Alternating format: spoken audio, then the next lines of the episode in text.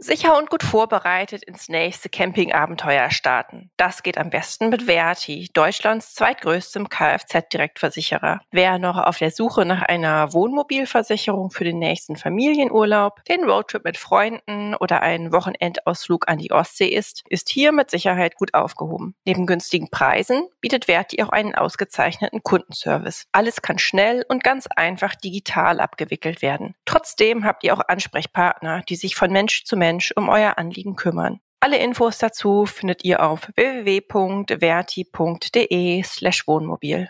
Verti. Genau deine Versicherung. Und jetzt ganz viel Spaß mit dem Podcast. Hauptsache raus, der Outdoor-Podcast. Hallo zusammen, ihr hört Hauptsache raus, den Podcast des Outdoor-Magazins.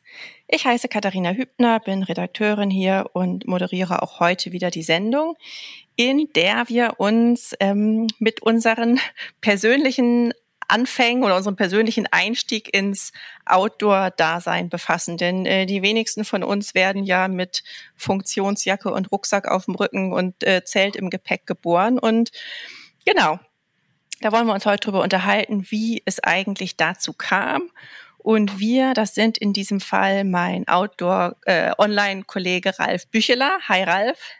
Hallo Katharina. Äh, Chefredakteur Alex Krapp. Hi Alex. Hallo. Und aus der Grafik ist heute auch Elke Zepezauer dabei. Hallo Elke. Hallo. Genau, wir haben gar nicht festgelegt, äh, wer jetzt wie anfängt. Deswegen ähm, stelle ich einfach mal die Frage in die Runde. Wie ging es bei euch los? Was war euer erster richtiger Schritt in die in Richtung Outdoor-Leben, Outdoor-Welt? Also ich finde, wenn man da zurückblickt, muss man ganz weit zurückgehen eigentlich. Man hat mir das schon als Kind irgendwie die ersten Erlebnisse im Wald. Hier um Stuttgart rum gibt es ja viele Hügel und Wälder. Da sind die Eltern mit uns natürlich früher auch viel gewandert und viel direkt in die Wälder gelaufen. Und wenn die Eltern da mal einkehren waren, dann hat man da sich da stundenlang im Wald aufgehalten, hat dann da schon so ein paar erste, sagen wir mal, Bushcraft-Erlebnisse hat, gehabt, hat sich kleine Hütten gebaut aus, aus Holz. Aber natürlich das richtige Outdoor-Leben begann dann erst später, denke mal, so nach der Pubertät. In der Schule, da haben wir dann schon die ersten Fahrradtouren und so geplant mit den Kumpels. Da habe hab ich damals mir, das weiß ich noch, ähm, von meinem ersten Ersparten sozusagen eigentlich für 800 Mark damals mal noch ein Trekkingrad gekauft von Scott. Mhm. Das war ziemlich schwerer Hobel. Und der hatte aber einen Gepäckträger hinten drauf und den habe ich dann so ein bisschen noch, ja, was heißt aufgemotzt, aber da habe ich einfach dann vorne auch noch einen Gepäckträger drauf gemacht und mir recht günstige Fahrradtaschen gekauft, ein Zelt, eine Schaumstoffmatte und einen Schlafsack. Da hat man natürlich damals noch nicht so auf die High-End Produkte geachtet, sondern man hat einfach das genommen, was es dann im Sportfachhandel oder im Supermarkt oder irgendwo gab.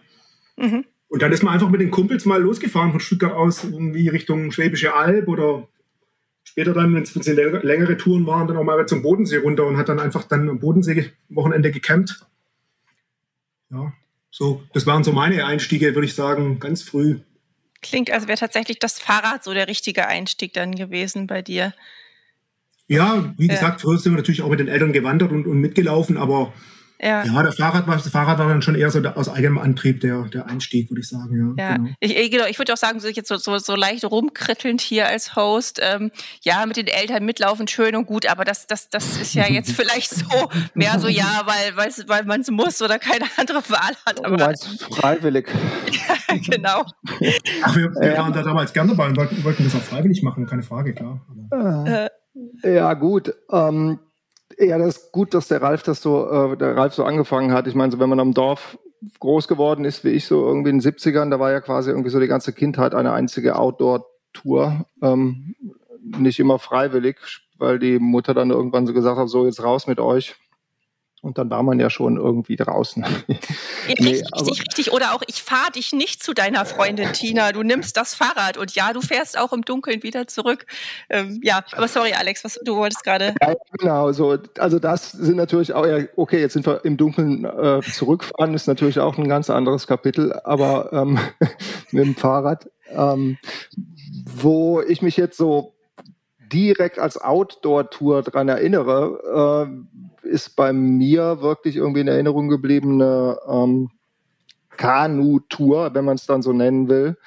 Ähm, das war, glaube ich, in der fünften Klasse. Und da äh, habe ich mit meinen beiden besten Freunden damals ähm, wollten wir ja eine Kanutour machen und dann ähm, hat der eine Freund irgendwie so sein Erspartes zusammengekratzt. Das waren damals so 150 Mark und ist dann irgendwie in den ansässigen äh, Kaufhof gegangen und hat so ein ja so ein so ein so ein, so ein äh, Gummiboot gekauft äh, das war dann schon nicht so eins mit, wie so ein Donut, sondern schon so ein bisschen wie ein, wie ein Kajak geformt. Also das war für uns schon echt eine, eine, oder für ihn zumindest eine Investition und für uns natürlich irgendwie ein tolles Boot. Wobei das jetzt ja mit 150 Mark damals jetzt auch nicht irgendwie äh, ja oder entfernt davon war, jetzt irgendwie ein richtiges Kajak zu sein oder so, eher so ein, so ein Badespaß. Auf jeden Fall haben wir das Ding voll beladen. Irgendwie sind dann damals auf der Ruhr also auf der Eifel, Ruhr ohne Haar. Ähm, damals von Düren äh, nach Jülich wollten wir fahren. Das sind so 17 Kilometer und das ist, wenn man sich das heute anguckt, eigentlich unlohnend, so als, als, als Kanutour. Das ist ein ziemlich begradigter Fluss auf der Strecke und ähm, der fließt auch so über mehrere Wehre wo wir schon äh, von einem Opa, der, ähm, da war dann unser Startpunkt, wo die Groß, also so sind wir eigentlich auch auf die Idee gekommen, die Großeltern hatten ein, ein Haus mit, mit Garten direkt an der Ruhr und ähm, wir waren da ein paar Mal und haben dann gesagt, boah, hier müsste man doch eigentlich mal loslegen und äh, nach, nach Jülich fahren. Und das haben wir dann auch gemacht, sind schon vom Opa gewarnt worden, dass wir jetzt diese unfahrbaren Wehre nicht fahren sollen. Ähm, da stehen dann auch immer so, so unfahrbar und Totenkopf irgendwie Zeichen drauf oder davor, zumindest vor den Wehren kennt man vielleicht. Und das haben wir dann auch schon nicht gemacht, was schon mal eine gute Idee war. Sind dann immer so, äh, haben da immer umtragen, irgendwie den, den ganzen Kram. Also ich glaube, wir hatten ziemlich viel Gepäck dabei und das Boot war jetzt auch mit drei. Ja, wie alt ist man dann in der fünften Klasse? Irgendwie zwölf oder so. 11, 12. 11, ja. 12 irgendwie auch eigentlich schon ziemlich ähm, so an den Rand beladen. Und dann, das hat dann irgendwie ganz gut geklappt eine Weile. Und dann vor Jülich, äh, ja, wird die Ruhr dann halt äh, vom begradigten Fluss zu so einem Fluss, der irgendwie durch so ein Auen, so ein Auengebiet fließt. Und das hat und dann hat dann auch nur irgendwie äh, zwei, drei Kurven gut gegangen und dann hat uns äh, in so einer Außenkurve ganz klassisch ähm, um einen Baum gewickelt mit dem neuen Boot. Und ähm, da war dann auch das Boot dann direkt, also der Ast lag so halb unter Wasser, das Boot hat sich da drum gewickelt irgendwie, wir sind irgendwie glücklich an Land gekommen, aber das Boot war dann um den Ast gewickelt und in, mitten in der Strömung und ähm, da war auch nichts zu machen. Also da kam man so nicht ran und man hätte auch nicht mit dem Wasserdruck damals irgendwie ähm, gegen den Wasserdruck dann das Boot da wieder rausbekommen. Ähm, das war halt so ein, so ein, Luftboot, aus dem dann die Luft war und so. äh, dann sind wir, ähm, wie man das dann so macht, irgendwie zum nächsten Bauernhof gegangen. Oder ich glaube, einer von uns ist zum nächsten Bauernhof gegangen, hat dann da den, den Bauern irgendwie alarmiert. Der ist dann mit dem Trecker und einer Säge ähm, hat uns dann geholfen, äh, ist dann gekommen und hat uns äh, das Boot dann da wieder freigeschnitten. Und äh, das war dann, wir dachten, okay, das war's jetzt irgendwie, jetzt müssen wir den ganzen Kram irgendwie zum nächsten Bushaltestelle schleppen oder so. Aber das war dann irgendwie ein Wunder. Das hat dann doch noch irgendwo funktioniert, dass, ähm, dass die Luft gehalten hat, als wir es wieder aufgepumpt hatten. Ähm, und dann sind wir so mit lediertem Deck irgendwie noch ähm, Stunden später dann irgendwie in Jülich eingelaufen und sind dann mit dem Bus wieder zurückgefahren. Ähm, das war dann ein ziemlich ereignisreicher Tag, der mir äh, so in Erinnerung geblieben ist. Beim Paddeln bist du dann aber ja geblieben, oder? Ähm ja, auf jeden Fall war es äh, wohl nicht abschreckend genug. Ich bin, stehen beim geblieben. ich bin irgendwie ja, ein halbes Jahr später oder so in, in den Kanuverein gegangen. Ich glaube aber gar nicht, dass das miteinander unmittelbar zu tun hatte. Irgendwie, das war vor Ort dann Kanuverein, äh, den ich aber dann irgendwie aus, glaube ich, aus ganz anderen Gründen irgendwie besucht habe. Mhm. Nicht, weil du gesagt hast, also, so, jetzt will ich wissen, wie es richtig geht, sondern. Ja. Nee, das wäre jetzt irgendwie eine gute Geschichte oder irgendwie so ein Erweckungserlebnis, aber das war, war glaube ich, nicht so, nee. Ja. Elke, wie ging es bei dir los? Ich glaube, auf zwei Rädern, oder? Genau, auch auf zwei Rädern. Ich finde es war lustig, die Redakteure haben alle schon zu früh angefangen. Also ich war die totale Leseratte und habe dann nach dem Abi mir ein Fahrrad gekauft, war da ganz stolz drauf und bin dann mit einem Freund eben mit dem Dreigangrad durch die Provence gedüst. Das hatten wir uns so nach dem Abi als Abenteuer ausgesucht. Also war für uns Abenteuer. Und ähm, wie das halt damals so war, ist ja auch schon ein Weilchen her. Ähm, sind wir null vorbereitet gewesen. Also sind dann mit Minimalausrüstung und diesen beiden Fahrrädern im Gepäck nach Montpellier mit der Bahn gefahren und dort einfach losgefahren. Und dann waren wir zuerst mal ziemlich überrascht, wie bucklig die Provence ist. Hat man überhaupt mit gerechnet. Und sind dann aber eigentlich so ganz tapfer, finde ich, ähm, ja, durch die Alpil gedüst und sogar die Art der Schlucht haben wir mit dem Fahrrad gemacht. Also wie gesagt, es waren echt zwei Gurken. Und ich habe noch so Schilder in Erinnerung, wo 15 Prozent Steigung drauf stand. Und vor allem in der Art der Stuft sind die Motorradfahrer an uns vorbeigefahren, haben immer so einen Daumen hochgehalten, weil sie das echt beeindruckend fanden. Ja, und das hat aber auch echt Spaß gemacht. Also wir sind da wirklich kreuz und quer ähm, drauf losgefahren. Abends immer auf dem Campingplatz. Da war die wichtige Maßgabe unter drei Sterne weil die schöner gelegen und kleiner waren und vor allem keine Campingmobile dahin kamen. Und wir fanden das eigentlich dann ziemlich genial. Also das war, war toll. Genau. Wollt ihr wissen, wie es aufgehört hat? Also nach zwei Wochen. Ja, ich, ich, will, ich will, vorher noch wissen, ich will vorher noch wissen ja. ihr, ihr, seid mit so Dreigang-Fahrrädern 15 Prozent Steigung hoch, dann wart ihr aber gut drauf, glaube ich, wenn ihr da nicht geschoben habt, als die Motorradfahrer an euch vorbeigefahren sind.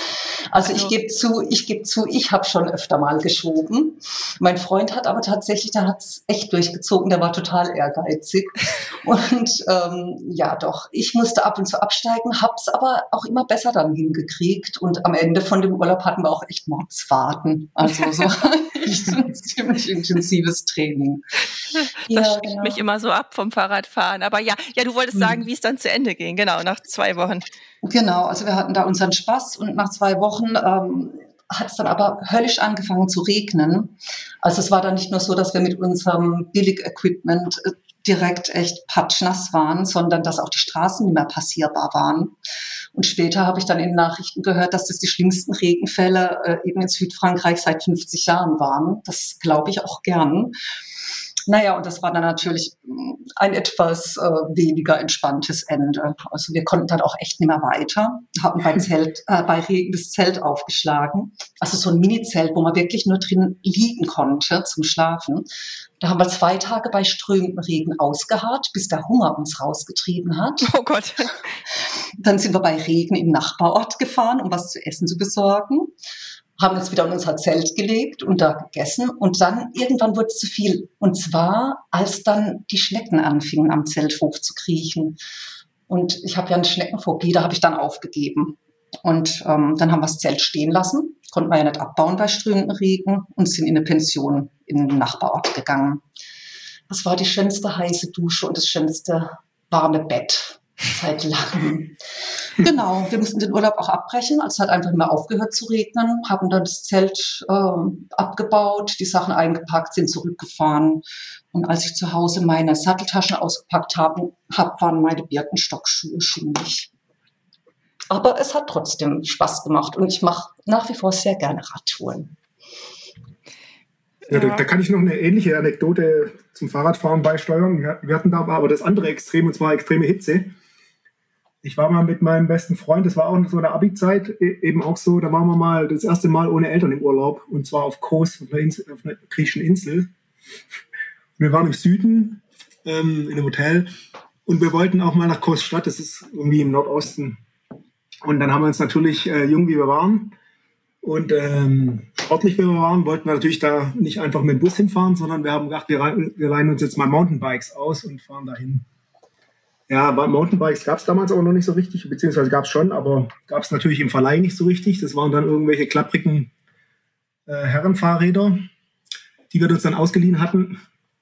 Und mit denen sind wir dann tatsächlich, äh, wollten wir dann abends ähm, eigentlich da zu einer, zu, zur Disco oder an die Strandmeile da mit dem Fahrrad hinfahren und dann wieder zurückfahren. Das waren vielleicht, keine Ahnung, nicht, nicht so viele Kilometer, aber es ging schon auch über Hügel und Berge drüber. Und dann sind wir losgefahren. Ähm, voll enthusiastisch natürlich.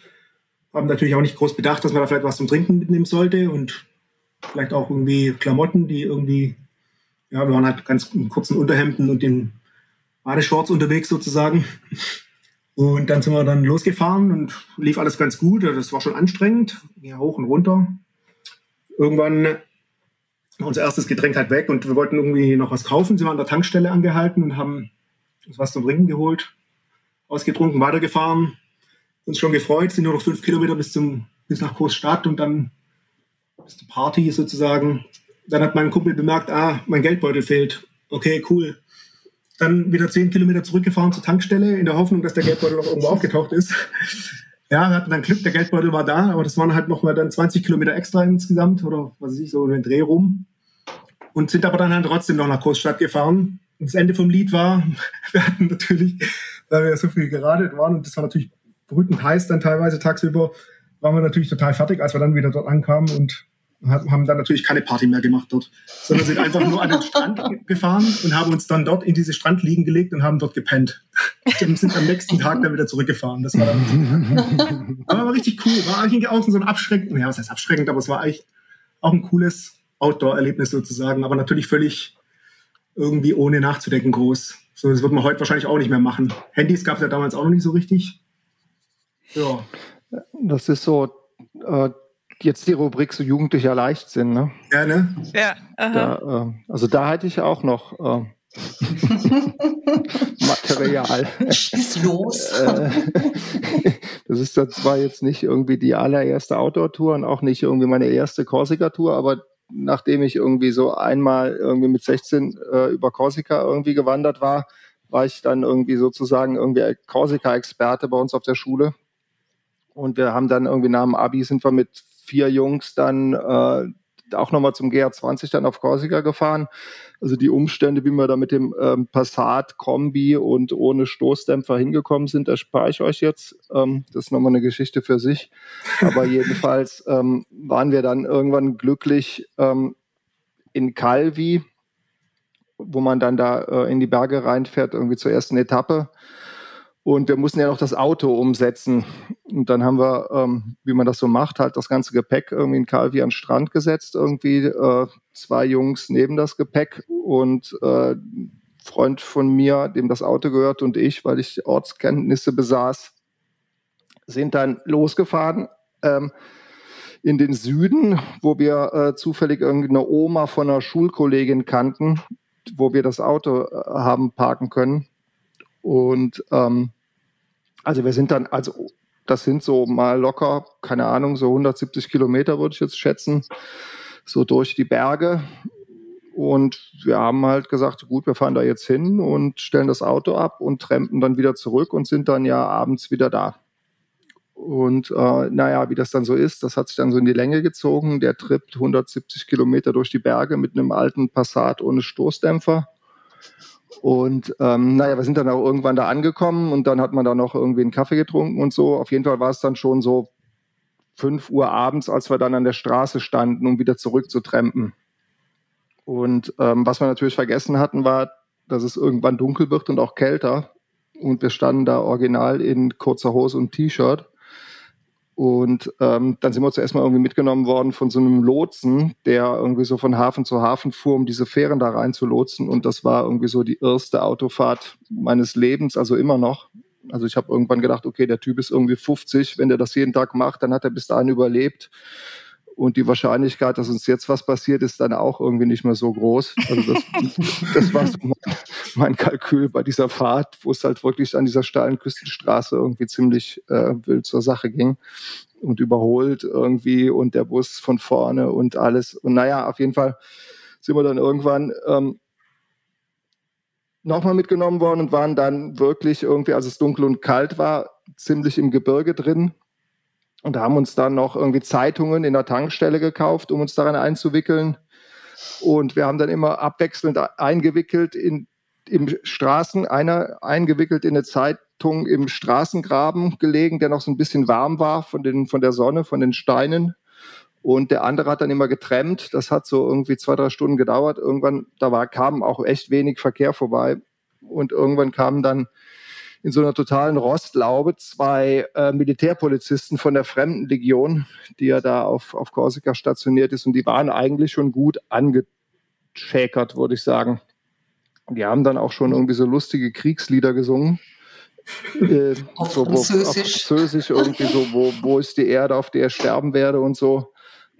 Und ähm, dann ähm, haben die ja noch irgendwann mitten im, das weiß ich noch, in Calvi sind die dann irgendwie rausgefahren in den Ort und äh, nicht in Calvi, in, in, in Korte, also mitten in, in den Bergen, äh, rausgefahren in den Ort rein. Und ich dachte, okay, das war's jetzt, die, äh, keine Ahnung, überfallen uns jetzt oder irgendwas.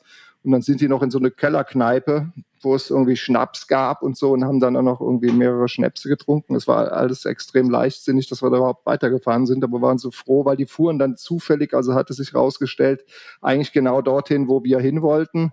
Beziehungsweise die haben uns dann noch sogar noch irgendwie 20 Kilometer weitergefahren als sie äh, nach Calvi äh, und wollten, glaube ich, eigentlich nur nach Ilrus.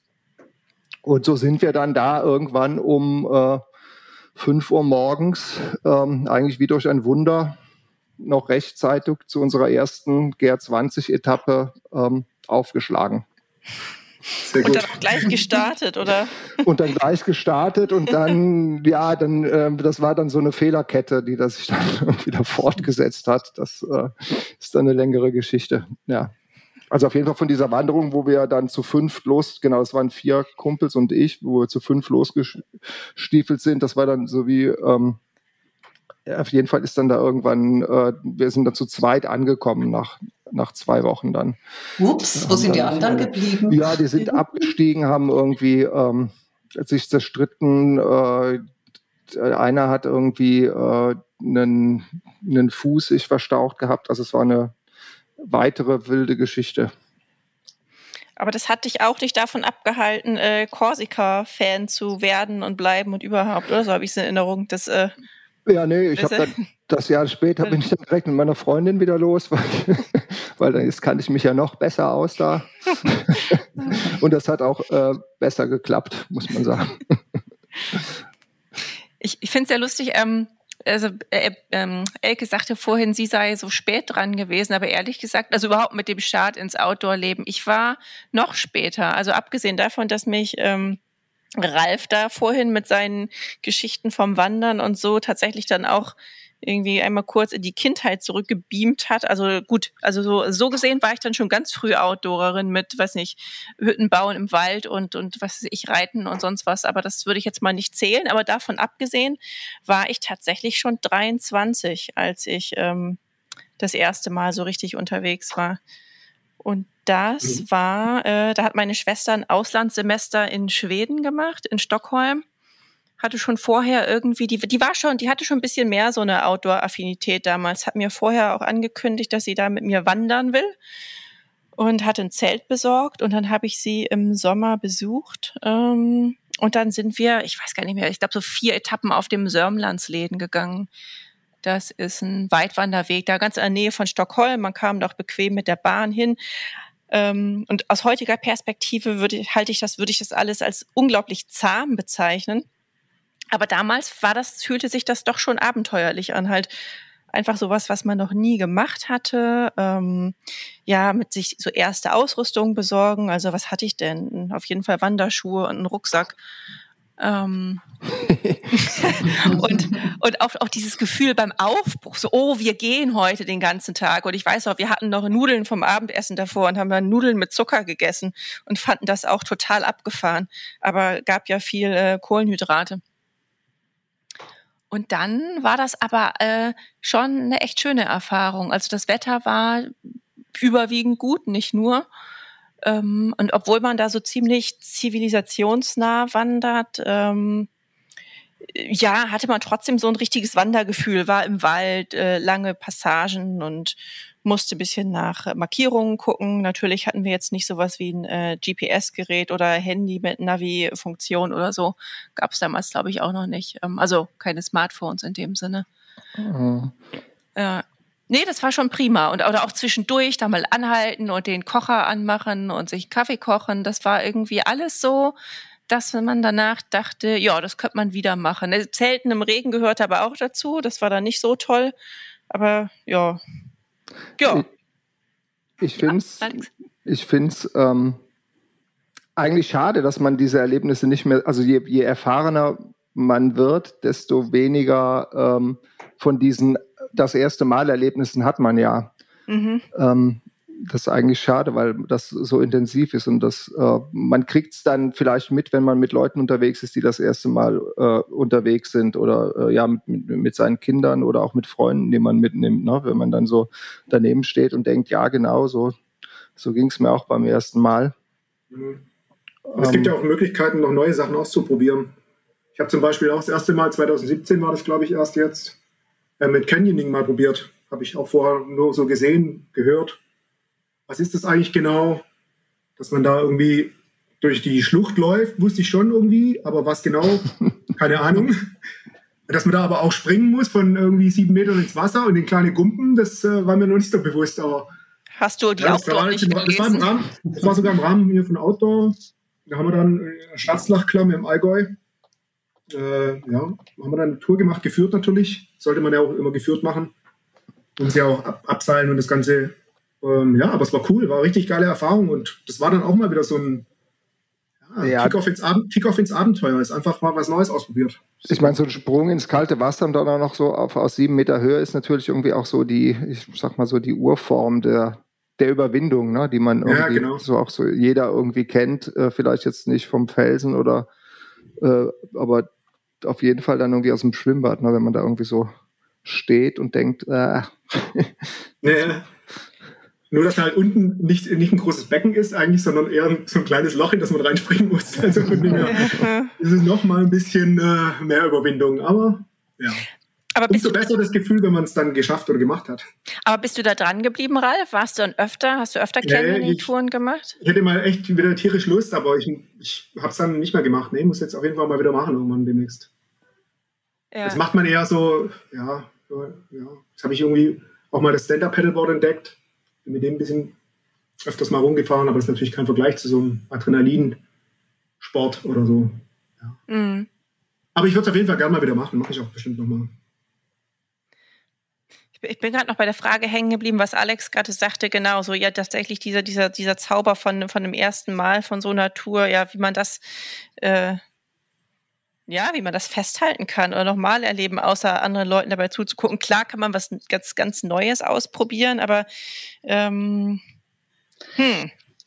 Ich finde, das Charmante ist ja, also zumindest war das für mich äh, so, dass man so ungeplant, also so spontan und äh, ja einfach ins Blaue rein losgegangen ist.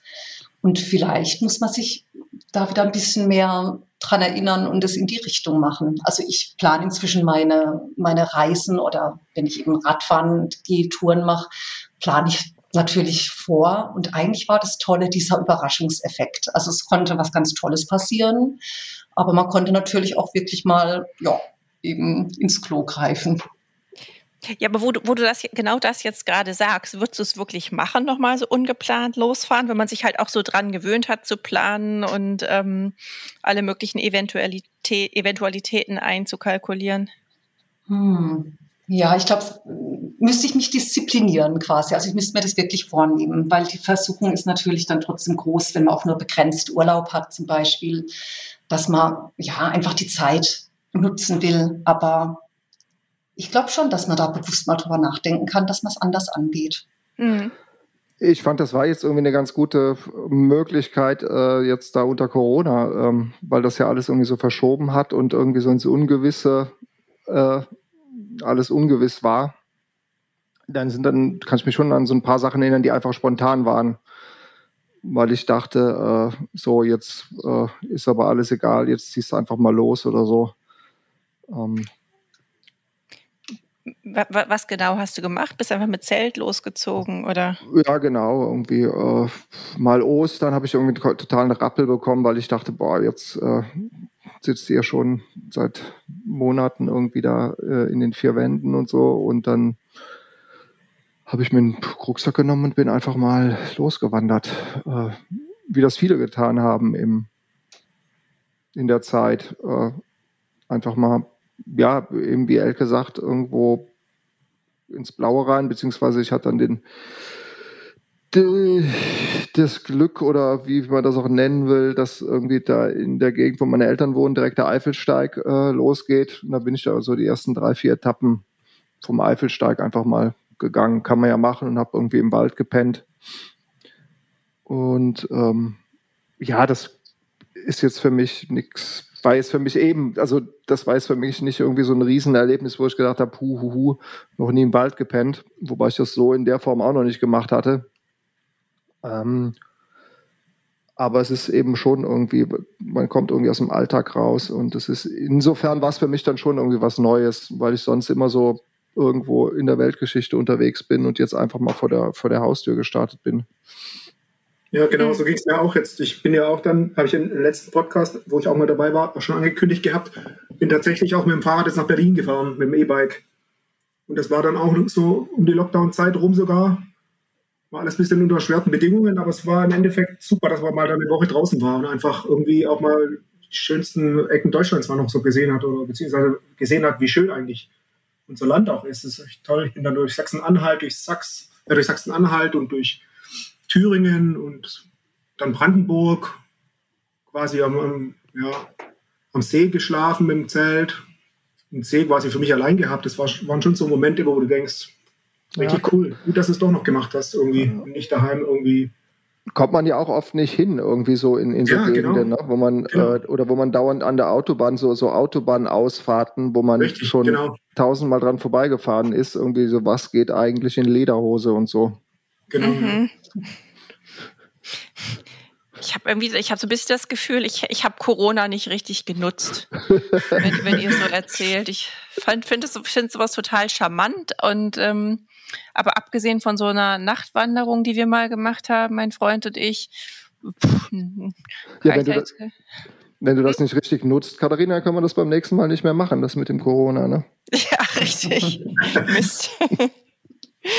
Elke, hast du was Besonderes unternommen äh, in, in, in der Corona-Zeit oder hast du das irgendwie in, in Sachen Mikroabenteuer? Also als Abenteuer, glaube ich, kann man das dann wirklich nicht bezeichnen. Aber was ich wirklich viel gemacht habe, war mit dem Rad Kreise um Stuttgart rumzuziehen. Also ich bin wahnsinnig viel unterwegs gewesen, habe aber immer so Tagestouren gemacht. Und da fand ich das schon auch nett. Einfach losfahren, gar nicht richtig wissen, wohin und ähm, gucken, was so wo es einen hin verschlägt, was passiert. Das fand ich sehr schön, aber es war jetzt weniger abenteuerlich. Es war so, wie Ralf vorhin gesagt hat, irgendwie so das Schöne hier in der Umgebung entdecken. Und das hat schon echt Spaß gemacht. Mhm.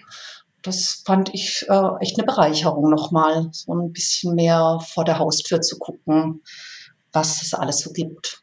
Ja, kann ich nur zustimmen, fand ich auch. Also hier um Stuttgart und Leonberg rum sehr viel entdeckt, was ich vorher gar nicht kannte, irgendwie so nur, oder nur vom, vom Ortsnamen oder so. Und dann wenn man mal dort ist und vor Ort sieht, ist einfach schon cool. Ja. Ich meine, was mir gerade so einfällt, so in, in puncto mein erstes Mal, oder wir haben uns ja eben irgendwie gefragt, was man so, ähm, wie man das vielleicht denn wiederholen kann oder so dieses, dieses mhm. Erlebnis irgendwie ähm, was zum ersten Mal zu machen. Ähm, da sind wir oder, äh, oder ich ja auch irgendwie natürlich schon irgendwie so einer privilegierten Situation, dass man äh, so als Journalist oder Reporter dann auch irgendwie ja eben viele Sachen irgendwie auch zum ersten Mal machen kann, einfach um das auszuprobieren und darüber zu berichten. Ähm, und das sind ja schon so, so, so ein paar Dinge. Also ich glaube, wenn man noch nie einen Iglu gebaut hat, das ist auf jeden Fall ein Erlebnis, was man machen sollte. Ähm, da braucht man so ein bisschen Schneeverhältnisse zu und äh, vielleicht macht man es auch mit Anleitung, damit man da irgendwie so ein richtiges Ding irgendwie reinkriegt. Das, äh, da erinnere ich mich, das war ein super irgendwie erstes Mal Geschichte oder das erste Mal irgendwie eine, da haben wir irgendwie eine, eine, Blockhütte gebaut. Das waren immer nur so ein, zwei Tagesaktionen. Aber das ist natürlich auch, das sind natürlich auch Dinge, die, die äh, in Erinnerung bleiben und wo man eben auch irgendwie zuerst mal komplett irgendwie ja wieder Ochs vorm Berg steht und überlegt so wow was mach ich denn jetzt? Äh, gerade bei einer Blockhütte stelle ich mir das so vor. Also das machst du ja nicht mal eben so. Da brauchst du ja jede Menge Holz eine Kettensäge ein, ja. ein ja, klar, also das war dann auch ein Kurs. Also wir sind ja. jetzt nicht in den Wald gegangen und haben gesagt, so jetzt machen wir mal eine Blockhütte. Und wir hatten auch keine Kettensäge, das war irgendwie so unter erschwerten Bedingungen, halt so wie man das vor 100 Jahren gemacht hat, mit so einer Trummsäge okay. und Äxten nur. Ne? Und das mhm. war und das waren auch so 15 Leute. Das hat aber gut funktioniert. Also was heißt gut funktioniert? Das hat so zwei, drei Tage gedauert. Und wir haben so ein so ein Blockwerk halt so auf bis auf Schulterhöhe irgendwie hinbekommen. Ähm, also wir haben jetzt nicht irgendwie da noch ein Dach drauf gebaut oder so. Es war, und das war in der Fichtenschonung, die eh irgendwie so ein bisschen Licht vertragen konnte, ähm, wie, die der Förster dann ausgesucht hatte. Und äh, da mussten eh so ein paar Bäume raus. Deswegen war das jetzt eine relativ kontrollierte Geschichte. Also es war jetzt mhm. nicht irgendwie, keine Ahnung, äh, wildes Blockhütten bauen. Da würde ich, würde ich äh, von abraten. Ich würde dir auch zustimmen, dass so diese Sachen zum ersten Mal machen, klar, das bleibt so besonders in Erinnerung. Also ich war zum Beispiel mal, ich habe mal Reittrekking auf Island gemacht, hatte jetzt nichts mit dem Heft zu tun und das war toll, aber das war jetzt nicht irgendwas, wo ich dann dran geblieben wäre. Während wir ja alle noch irgendwie ja wandern oder Radfahren oder paddeln ja. oder so. Das ist dann einfach mal mal was anderes ausprobieren und äh, weiß nicht, es für gut befinden oder auch nicht. Aber selbst das, was man da gut findet, das wird dann ja nicht unbedingt ähm, Na, das stimmt. Zum, zum Hobby. Deswegen, wann, wann, ähm, wie, wie, wie ich denn die Frage stellen? Ähm, also wann war euch klar, toll, das werde ich wieder machen und wieder und irgendwann merkt man, das wird so zur Urlaubsform. Also sagen wir Wandern mit Zelt oder oder oder Radfahr Radwandern. Weil also ich weiß, beim ersten Mal dachte ich, ach, das war toll, das mache ich wieder, aber da wusste ich nicht, dass noch Boah, wie viel, ich weiß gar nicht, wie viele Zeltwanderurlaube das jetzt waren, aber viele auf jeden Fall inzwischen. Also ich würde sagen, ein einschneidendes Erlebnis war auf jeden Fall einmal auf einem Berg zu sein und übernachten dort und dann oben auf dem Berg zu stehen. Einfach diese Ruhe, diese Stille, die man da hat. Teilweise, das ist einfach unbeschreiblich schön und wenn man solche Erlebnisse hat, dann will man das einfach nochmal machen. Dann will man immer wieder auf den Berg. Mhm. Ist einfach so. Also ich kann auch nicht sagen, dass das so ein Erlebnis war, wo ich dann, oder dass es irgendwann kam, dass ich gesagt habe, so, ich bin jetzt, ich meine, es ist auch ein blödes Wort, Trecker oder irgendwie, äh, ich bin jetzt äh, Weitwanderer oder, oder Bergsteiger oder irgendwie. Ähm, das war vielleicht so beim, beim Klettern so und beim Paddeln auch. Da ist man irgendwann, oder mir ging es auf jeden Fall so, dass ich irgendwann, ja, gesagt, schon von mir dann schon irgendwie so als Kletterer oder als Paddler gesprochen habe. Beim äh, Tracking ist es ja so, dass man das jetzt, jetzt nicht irgendwie so auf, auf, auf wöchentlicher Basis macht. Mhm. Ähm, und das dann, aber ich habe immer mal wieder oder ja immer noch irgendwie so ein, da kriege ich irgendwie einen Rappel und dann merke ich, jetzt musste irgendwann mal wieder was machen und dann geht mir das auch wochenlang nicht aus dem Kopf und so lange, bis ich dann mal wieder ein äh, paar Tage unterwegs bin. Weißt du, wann du die, das erste Mal so einen Rappel hattest? Oder ist das? Mm, ja, das war, das kann ich mich ziemlich genau daran erinnern. Das war dann, da bin ich dann, jetzt habe ich dann alle meine Korsika-Touren breitgetreten hier langsam. Ähm, das war dann das vierte Mal. Ähm, das war dann irgendwie so, da war ich schon irgendwie im Berufsleben und mit Kindern und so. Und da war mir irgendwann alles zu viel und das gedacht, boah, jetzt musst du unbedingt hier mal äh, zwei Wochen raus. Und da bin ich dann alleine äh, über Korsika gelaufen aber auch so in dem, weil ich halt ja schon dreimal da war, habe ich gedacht, okay, da kennst du schon alles und äh, habe das dann nochmal gemacht. Also ich war da auch relativ ähm, langweilig, was so meine Ziele anging. Zuerst mal. ja. Mhm. Ähm, Elke, bei dir?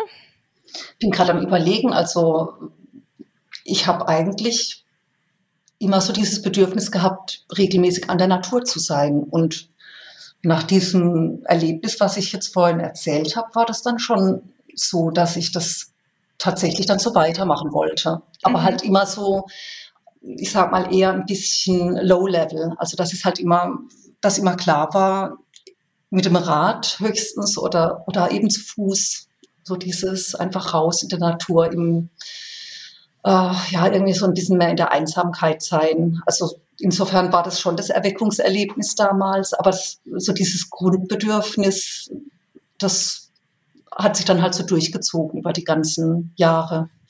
Mhm. Und dann blieb es so bei diesen beiden Hauptaktivitäten, das mit dem Rad oder eben wandernd zu mhm. machen. Mhm. Ich, ich glaube auch, dass der, der Unterschied oder von dem wir es eben hatten, Katharina, du meintest ja, dass die ähm, dass da schon ein Unterschied ist, wenn man irgendwie so, ja, einfach mal so Sachen macht wie Reiten oder keine Ahnung, jetzt äh, Iglu bauen oder so, so geführte Sachen, dass das ein Unterschied ist zu Dingen, die man selber sich erarbeitet hat, wie ja. jetzt eben irgendwie so seine erste Radtour oder die erste Trekkingtour. Ich glaube schon, dass das irgendwie so eine Art, äh, wie nennt man das, irgendwie so, so, so Selbstwirksamkeitserlebnisse sind, die man da hat. Und äh, die einem eben auch irgendwie so ein Vertrauen in sich selber geben. Ne? Und ja. äh, das ist, glaube ich, einfach ein gutes Gefühl zu wissen, hey, ich komme jetzt mit dem Fahrrad von hier nach Rom oder wenn ich will genau. oder äh, mhm. ich kann mhm. einfach loslatschen in den Wald und da übernachten und da eine gute Zeit haben. Ja. Ohne, äh, keine Ahnung, ein Mittagessen. Ja, auch so dieses Unabhängige, ne? also einfach, ähm, ja, auf sich gestellt zu sein und es dann hinzukriegen. Mhm. Ich wollte auch gerade sagen, ja, so da die Selbstgenügsamkeit, das ist echt ein gutes Stichwort, auch zu wissen, genau, ich habe jetzt hier meinen Rucksack und mein Zelt und mein Proviant und damit kann ich mich hinsetzen und mache meinen Kocher an und, und ich brauche eigentlich gar nichts weiter, außer vielleicht ein schönes Plätzchen und eventuell noch Wasser, wenn ich nicht genug Wasser im Gepäck habe, je nachdem, wo ich bin. Aber nee, das stimmt. Mhm. Da braucht man keine Anleitung, keinen, der irgendwas vormacht ist auch noch schön äh, im, im, im, Idealfall körperlich so ein bisschen erschöpft. Hm, genau. Ja. Ja, und äh, jetzt ist hier in der Runde niemand jünger als 40 und wir gehen immer noch alle gerne raus und ähm, ja, genau. Äh, habt, habt ihr ähm, Pläne noch jetzt äh, kurzfristig? Also wir haben ja schon Herbst. Ich dachte, du hättest es nach Rückenproblemen gefragt, aber. ihr plant ihr schon Seniorenreisen? Habt ihr das schon? genau. Oder irgendwelche Trip, äh, äh, ähm, na, Tricks, wie man den Rücken in äh, fit hält? Nee, an sowas dachte ich jetzt überhaupt nicht. Pläne. Ähm, ich ja, doch, ich habe demnächst, ich will mal wieder irgendwie zwei Wochen weg, so richtig zwei Wochen trecken. Also Korsika wird es nicht, glaube ich. Aber ähm, warst du aber länger nicht, oder? Ich weiß ja eigentlich länger nicht.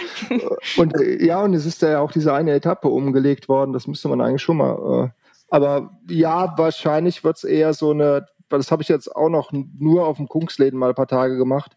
Ich will mal immer mal so eine ähm, Lappland-Tour machen.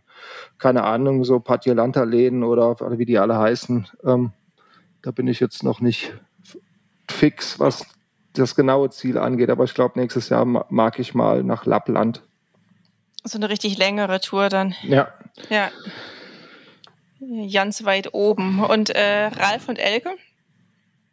Also bei mir ähm, steht jetzt im Herbst nicht mehr viel an, aber ähm, wir wollten vielleicht noch mal ein Wochenende, ein verlängertes oder ein langes Wochenende in Alpstein, in der Schweiz, ab dem Zellerland, mal da noch eine Tour machen.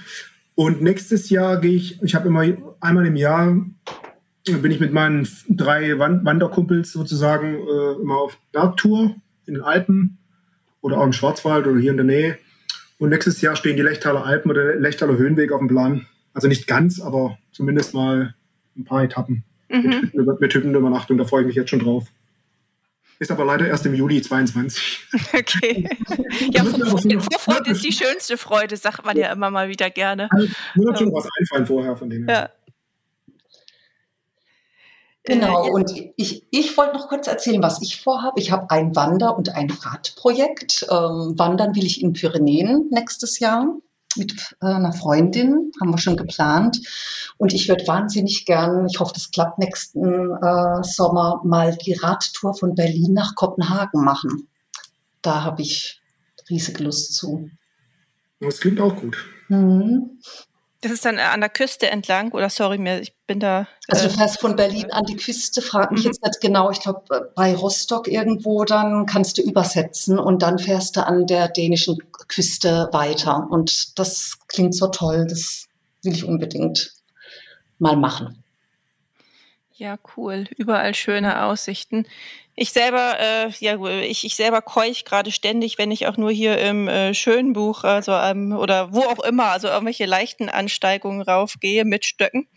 Äh, deswegen, genau, ist jetzt hier nicht voll die Plattform dafür, aber genau, mit ähm, Nachwuchs, der dann irgendwann kommt, plan ich gerade nicht so große Dinge.